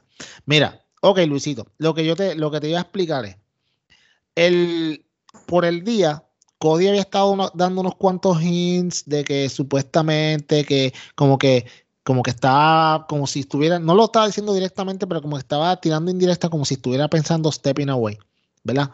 ¿Qué pasa? Cuando baja Tony Schiavone y le va a hacer, le va a hacer la entrevista, el tipo estaba aturdido, by the way, lo vendió espectacular. O sea, la forma en que él hablaba. ¿Qué pasa? Si tú te acuerdas en UFC, cuando muchas veces van a hacerle la entrevista a los que pierden, que los noquean, los tipos hablan un poco incoherentes, porque obviamente están noqueados. ¿Tú me entiendes? So Cody, en su incoherencia, él es, he started rambling y en como que en el momento él quiso como que hacer el como como decir como que sabes qué mano ya yo creo que yo llevo esta compañía donde yo quería llevarla y ahora es tiempo de que otras personas este pues cojan el, timón y, y, cojan la batuta y sigan hacia adelante él se quita la primera bota y cuando Malakai Black le da Malakai Black lo que hizo fue, ¿te acuerdas la promo cuando él dijo, cuando te vi en los ojos, ya te vi como que ya no tenías ganas de seguir, como que ya estás viejo, outdated? Malakai Black no le dio a Cody ni el gusto de retirarse como él quería. Dijo, no solamente te voy a destruir frente a tu gente en el homecoming, no te voy a dar el gusto de retirarte como tú quieres. No va a ser en tus términos, va a ser cuando yo quiera. Por eso él cogió la bota y se la llevó. Por eso es que lo que Cody dijo y todos este, estos últimos minutos tuvieron el sentido que tuvieron. Mucha gente está diciendo, ay, esto fue Cody porque él no puede soportar que alguien tenga el, el, spotlight. No, al contrario, él le dio el spotlight. Si Malakai no hubiera salido más y hubiera Cody dejado las botas ahí, eso hubiera sido una mierda. Porque Malakai le metiera con la muleta de Laila Hirsch, tú sabes, pues entonces eso le quitó a Cody como tal le, Malakai no solamente le, lo le quitó el momento, le quitó ese momento de que él se quería retirar porque ya dijo que ya no, que ya él pensaba que ya lo había hecho todo y que con esto que le había pasado le demostraba que no podía seguir, no le dejó ni disfrutar ni ese momento. Y eso está bien cabrón. Ese storytelling está bien cabrón. Lo cual te da, y JD, disculpa, y ya te dejo hablar en un segundo, lo cual te da a en un futuro porque yo espero, mano, que no sean tan brutos ya como hicieron la otra vez que volvió Cody como las tres semanas después de la pela. Debería de volver de aquí a un buen tiempo. Cody pueda venir en otro ánimo, buscando venganza por esto que pasó. Y finalmente tengamos el Cody Hill que todo el mundo sabemos que él va a ser. Muy bien. Y, algo que hay que, que yo le quiero dar, le quiero dar algo a Cody hoy por más que se habla de Cody, se habla de Cody de, de, que si el spotlight, de que si, y, algo que es muy cierto, el overbooking, pero cuando Cody ha tenido que perder y cuando Cody ha tenido que coger una pela, lo ha cogido. Oh, sí. De hecho, oh, las, personas que, que él ha elevado ahora son superestrellas. Eh, Ricky Starks, campeón FTW, sí, no es una cosa muy grande, pero sabemos que tiene un futuro espectacular. Eddie Kingston, uno de los querendones por mucho. Eh, MJF, el, básicamente podemos decir que uno de los mejores rudos de la lucha libre y ahora mismo por mucho y en la compañía también. Eh, Darby Allin, mira dónde está. Mr. Brody Lee, que en paz descanse, que sabemos que si ahora mismo, si él no hubiese fallecido, estuviera él fuera un main event player y ahora con Malakai Black. ¿Tú me entiendes? Él, él, todas las personas que él le ha, subido, pues la ha llevado a otro nivel. So, yo creo que, mano, yo te voy a decir una cosa. A mí Cody no me agrada. Yo, yo siempre lo he dicho aquí. Luisito y yo no somos muy fans de él. Pero hay que dársela. El tipo, cuando tiene que elevar a alguien, lo hace. Y ayer, él elevó a Malakai Black a main event status, a superestrella en una sola noche y lo hizo sin que quedara ninguna duda. Y eso estuvo muy bien. Y, y es, se, ¿cómo te digo? Él podría buquearse como que él le hubiera dado una gran pelea a Malakai Black, pero él se buqueó en una forma parecida a la de Mr. Brody Lee, pero a la misma vez diferente. Y eso estuvo muy bien. Ok, pregunta. ¿50-50 booking here? I wouldn't. No, yo no lo haría tampoco. Yo no lo haría. Yo no lo haría. Yo te digo, yo te compro esa historia. I will buy it.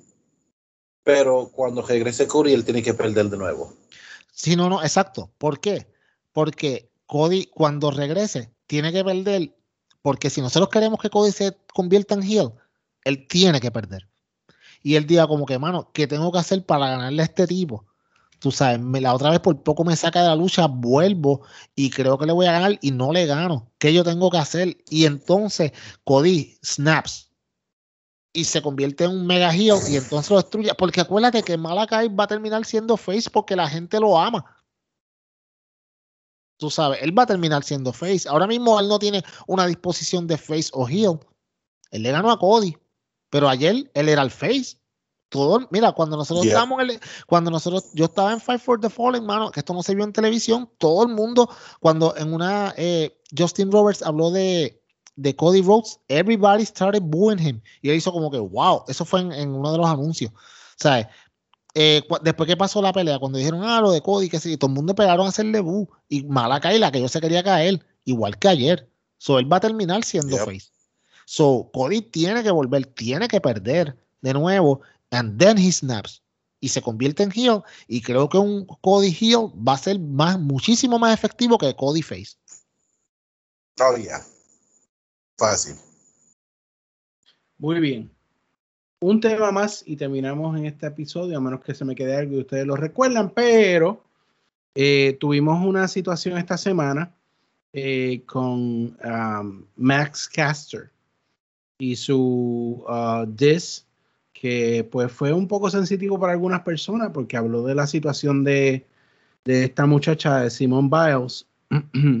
y eh, pues por supuesto Twitterverse reacciona, eh, sobre reacciona a cualquier situación y esta no fue la excepción. Y Tony Khan ah, respondió que él de ahora en adelante también va a tomar la edición de AEW Dark eh, y aparentemente, pues Tony quiere hacer todo en la AEW, lo cual es admirable, pero eh, pues, Luisito, tú estabas trayendo un punto que es muy válido y quiero que lo comentes aquí sobre lo que debe o no debe hacer Tony Khan. Yo respeto que Tony Khan quiera defender con pasión su producto, pero algo sí le voy a dar a Vince McMahon.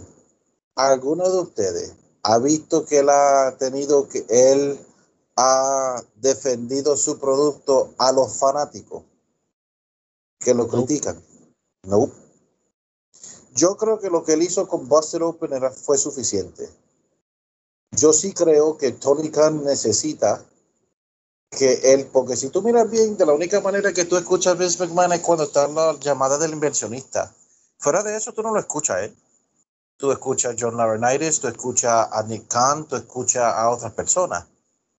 Él necesita desesperadamente que lo haga, porque por ejemplo, la persona que lo criticó, que yo le enseñé a ustedes la foto en Twitter, eso es un maldito atorrante, un e-drone. Entonces, yo entiendo que no, lo que pasó fue, o sea, no te justifique con los fans.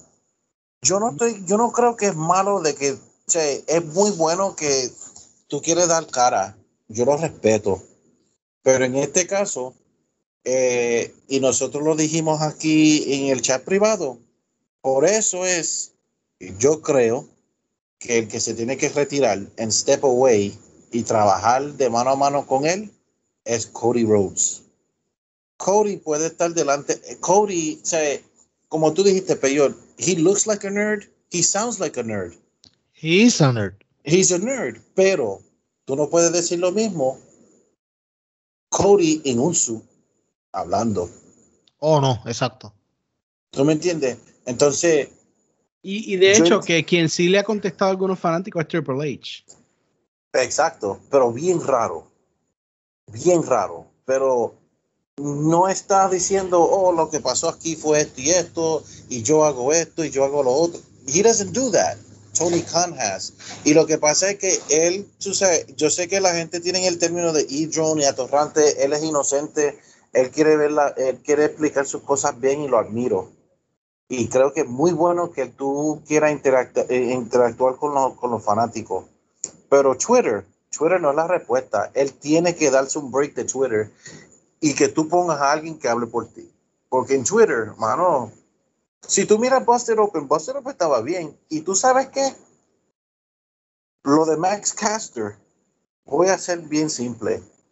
Esto fue blown out of proportion. Yo entiendo lo que pasó, pero tú sabes qué? Cuando yo le dije a ustedes en el chat privado, holy shit, este tipo es loco, no fue por el, no fue por el, por el verse de Simone Biles. A mí lo que yo dije que fue loco de coño, este, dije, este tipo dijo de Douglas Cross. Holy shit, qué loco. Porque eso fue la segunda estrofa. Cuando él estaba hablándole a, los Side Brothers. Oh, ustedes, ustedes saben lo que pasó con Douglas Cross. ¿Verdad? It was a rape joke. Sí, exacto, igual, por eso mismo, exacto. O sea, cuando yo le dije a ustedes, holy shit, este tipo es un loco, mano. A mí fue el- la segunda estrofa, para mí no fue de Simone Biles, porque él hizo lo mismo que hizo Charlotte. Exacto. A mí lo que me, a mí lo que yo dije, holy shit, fue la de Duke Lacrosse, porque ese equipo en un momento dado lo han acusado de, de, de violar a una muchacha, hay varias. Entonces, ahí pues, holy shit. Um, pero it was blown out of proportion. Y voy a ser claro aquí. Ok. Yo fui criado con, con WWE, and I like WWE. I was raised on it. Pero voy a ser bien claro. El odio que recibe AEW muchas veces es injusto. Y esto fue un ejemplo de ayer. Ayer yo dije lo que dije en Twitter porque él, él, él admitió, ok, yo no estoy ahí cuando, yo no estoy en gorilla position cuando está dark, y- cuando está dark. Yo estoy haciendo otras cosas. Mano, eso te hace ver desorganizado. Él lo más probable no lo es. But appearances is everything. Y cuando tú tienes una posición como lo tiene él, especialmente el primer tipo que levantó en dos años de que su compañía sea dos behind WWE en menos de cinco años, you're gonna get a lot of hate. You're gonna get a lot of hate. Y él se tiene que proteger because a él lo tienen que proteger porque sinceramente es Neldo, habla Neldo y se defiende como un Neldo.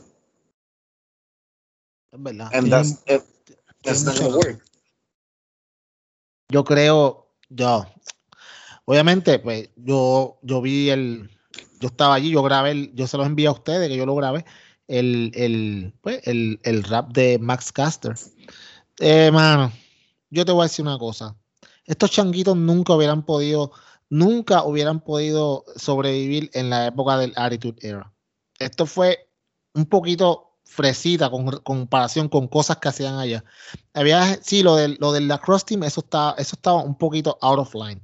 Lo de Simone Biles, mano, ay, por favor, no sean tan llorón. Eso es una condición mental, es cosas que le pueden pasar a un montón de personas, le pasan a diario. Y, mano, él, primero que, primero que él no, como era Simone Biles, entonces todo el mundo se ofendió.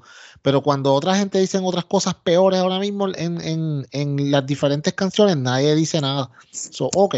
Lo de Julia Hart, mano, primero que nada, eh, para que ellos hagan este tipo de, rap y estas cosas, él tiene que haberle dicho a, a Julia Hart, mira, yo voy a decir tal cosa, are you okay with it? Tú sabes. Segundo, que él no le dijo nada. Él, obviamente, este, sí, sí se insinuó, pero no se dijo. Entonces la gente, ay, están ofendidos, están ofendidos. Yo entiendo, mano, que esta cultura de ahora es una cultura de pusis de mierda. Y que todo lo ofende. Y que todo, ¿sabes? Y esa es mi opinión, no es la de JD, no es la de Luisito, no es la de este podcast, es la opinión del señor Peyot. Yo entiendo que hay mucha gente que se ofenden por muchas cosas, pero mano, esto es entretenimiento, este tipo es un heel. ¿Qué él va a hacer? ¿Te va a decir cositas fresas? Ustedes no se acuerdan de los rap de John Cena, que no era tan directo, pero él, eh, tiraba mil cosas. ¿No se acuerdan cuando, cuando The Rock tiraba su- su- sus diferentes promos con comentarios completamente homofóbicos? Y nadie le decía nada. No sean tan llorones. Yo entiendo que algunas, eh, lo, de, lo del Duke Lacrosse Team, yo lo entiendo. El que sabe la que hay, entiendo como que, wow, ¿sabes? Ok, quizás ahí se te fue la mano. Pero en lo demás, mano, ahí no sean tan llorones. Tú sabes. No hubieran aguantado el attitude era esta gente. No. No. lo aguantaban, no lo aguantaban. Y es mi opinión, no es la opinión de JD ni de Luisito. Para que no digan, ah, el Club Deportivo Podcast. No, la opinión del señor Peyot. Y si a usted no le gusta, señor Peyot en Twitter me busca y ahí hablamos todo lo que usted quiera. Pero lo voy a destruir y se va a sentir mal y va a llorar. Y si tú miras la estrofa esa, esa estrofa no dijo nada. Él lo que dijo fue, the acclaim came here to kick a lot of asses, but uh, so that you can claim mental health like Simone Biles. Exacto, él no, eh, ajá. Eso fue lo que él dijo. Él dijo, Que- yo te pero que ella- eso fue lo que ya- y tú eso vas fue a lo que ya reclamar- hizo. Y tú vas a reclamar eh, que tienes problemas mentales después que yo te rompa la cara. Como eso él- sí, porque él- eso fue lo que ya hizo. Eh, eso fue, exacto, eso fue todo lo que él, él dijo en esa estrofa. Para mí, Eh, Él lo no dijo como que que, ah, son llorones como ella, o que ella es una yeah. loca, él no dijo nada. Él no dijo eso. Eh, lo único es, ok, yo entendí, como yo sé la historia del, del, del Duke Lacrosse, pues, ok, ese estaba un poquito, y era porque donde estaba. Exacto. O sea, porque tú, eh, y entendí eso, pero it was blown out of proportion. Igual que lo de Julia Hart también. Sí. él, hizo lo, él, hizo lo, mismo que hizo John Cena cuando te, John Cena era uno que la diferencia era que él, de, él, él, él, hacía que los fanáticos terminaran el verso mientras Anthony Bowens le quita el micrófono. Mano, mano, ¿te la realidad es que, que, aunque a Julia Hart en realidad pues le vuela si te la pones enfrente, tú te la comes. Ah, diablo. ok, todo iba tan bien. ¿Estoy, estoy mintiendo yo? No. Eh, ay, Dios mío. Prosigue, prosigue, no, no, no, no, pero lo que yo lo que yo iba a decir es, ¿te acuerdas el gran Shawn Michaels y su gesto que él hacía a la gente, mano? Tú sabes, hello. Y ahora tú me vienes a decir a mí que porque dijeron dos o tres palabras en una promo, de un heel, tú te vas a enojar y quieres que lo cancelen y que lo voten de la compañía. Mira, mano, no sea tan bruto. Esto, él no sale en dos semanas y después vuelve. Y cuando vaya a hacer los raps, le dice, mira, Tony, tengo esto, que tú crees? esto sí, esto, esto cámbialo y ya está. Estos tipos no lo van a votar, estos tipos son promesas de la lucha libre, mano, no sean tan brutos. Sí, van a llorar. Es como lo de la semana pasada de Dominos, la gente, ay, que Dominos pisa, que el Pizza Quarter y qué sé yo, y yo no sé si ustedes hablaron de esto, pero mira, mano, eso es una estupidez. A la gente se le va a olvidar de aquí una semana. Pero para, para, para darle punto final a, lo que empezamos a hablar, Tony Khan necesita gente de confianza. Oh, sí que él pueda, por ejemplo, alguien que, que, esté en su misma mentalidad con edición de Dark, eh, alguien que se encargue del social media, que no sea, que no sea el tipo que no, no es él, es el tipo que ellos tienen de social media manager es un mierda. So, so, que, me, que me escriba, yo le brego el caso. Tiene, tiene que buscar gente, su gente, you know. Es, es el punto. Eh, yo creo que ya vamos a terminar, correcto. Correcto. Pues antes de terminar, no nos podemos ir eh, sin darle el pésame a la familia de Bobby Eaton de Midnight Express que falleció ayer. Midnight Express, mano, eh, Luisito y yo, que somos unos ridículos marks de FTR, sabemos que Midnight Express son básicamente su team preferido ever, además de Tolly con, con Arn Anderson. Eh, mano, 62 años, relativamente joven. Eh, fallece, mano, una leyenda en tag team. Creo que de, los mejores tag team ever. Creo que ellos fueron, ellos eran unos de ellos. Mano, que descansen en paz. Y el que no sabe quién es Bobby Eaton, váyanse a YouTube. Y para yo decirle más de cómo de bueno era Bobby Eaton, Goldberg, en el día de hoy, había dicho en homenaje a Bobby Eaton que cuando él estaba en WCW en el Undefeated Streak, él le pidió a Eric Bischoff que el que le ganara fuera Bobby Eaton. Imagínate. Y le dijeron, que no. Y le ganó el socio tuyo. ¿Quién? Kevin Nash. Ya. Too sweet. Anyway, eh, yo me voy despidiendo. Gracias, muchachos, por siempre estar aquí con nosotros. Gracias a todos esos muchachos en el Discord que realmente me piden que sea y muchacha y me piden que sea rudo y después están llorando y pidiendo cacao. Así que bendito, bendito. Hay, que, tratar los changuitos y toda la cuestión. Yo, tú empiezo a poner new bio toda la semana para los changuitos que están llorando en Discord. Que tú Mucha vaya, Sí, ¿verdad? estoy de acuerdo, estoy de acuerdo. bueno, anyway. Anyway, gracias Luisito, gracias Peyo por estar aquí. Eh, Peyo, toma tu despedida y luego, pues, como siempre, Luisito nos lleva a la tierra prometida. 1 y 0 empieza el streak hoy de nuevo para las próximas 144 apariciones. Amigos. So, la próxima vez que no venga, es más, las, veces que no venga van a ser o cosas de un extremo peso o que esté viendo Dynamite o algo así. Pero nada. Eh, mano, gracias a todos por escucharnos. De verdad, mano, me hizo falta estar en la semana pasada en el podcast, pero en verdad que la estaba pasando tan, tan cabrón que pues no me hizo tanta falta, en verdad. Pero estamos aquí de vuelta, mano, y seguimos. Eh, creo que vienen un par de semanas buenas, mano. Este agosto La semana que viene, para agosto promete, la semana que viene empieza Rampage y First Dance la, la, semana después. Eh, y después por ahí viene All Out, SummerSlam creo que ya mismo, so, creo que se, la lucha libre sigue, sigue dando que hablar. Grand, Slam ya en septiembre, papito, eso es ya en septiembre, tranquilo, que eso viene por ahí. El crowd más grande de un Dynamite ever, creo que va a ser de espectacular. Por ahí vamos. Luisito, despide el programa, amigo, dale. Gracias por estar con nosotros, gracias siempre por su respaldo y acuérdase, aunque estén arrebatados, si usted está buscando el, podcast mejor de todo el internet en español de la lucha libre, acuérdate en estas tres letras. I, C, D. D. Seguí ya.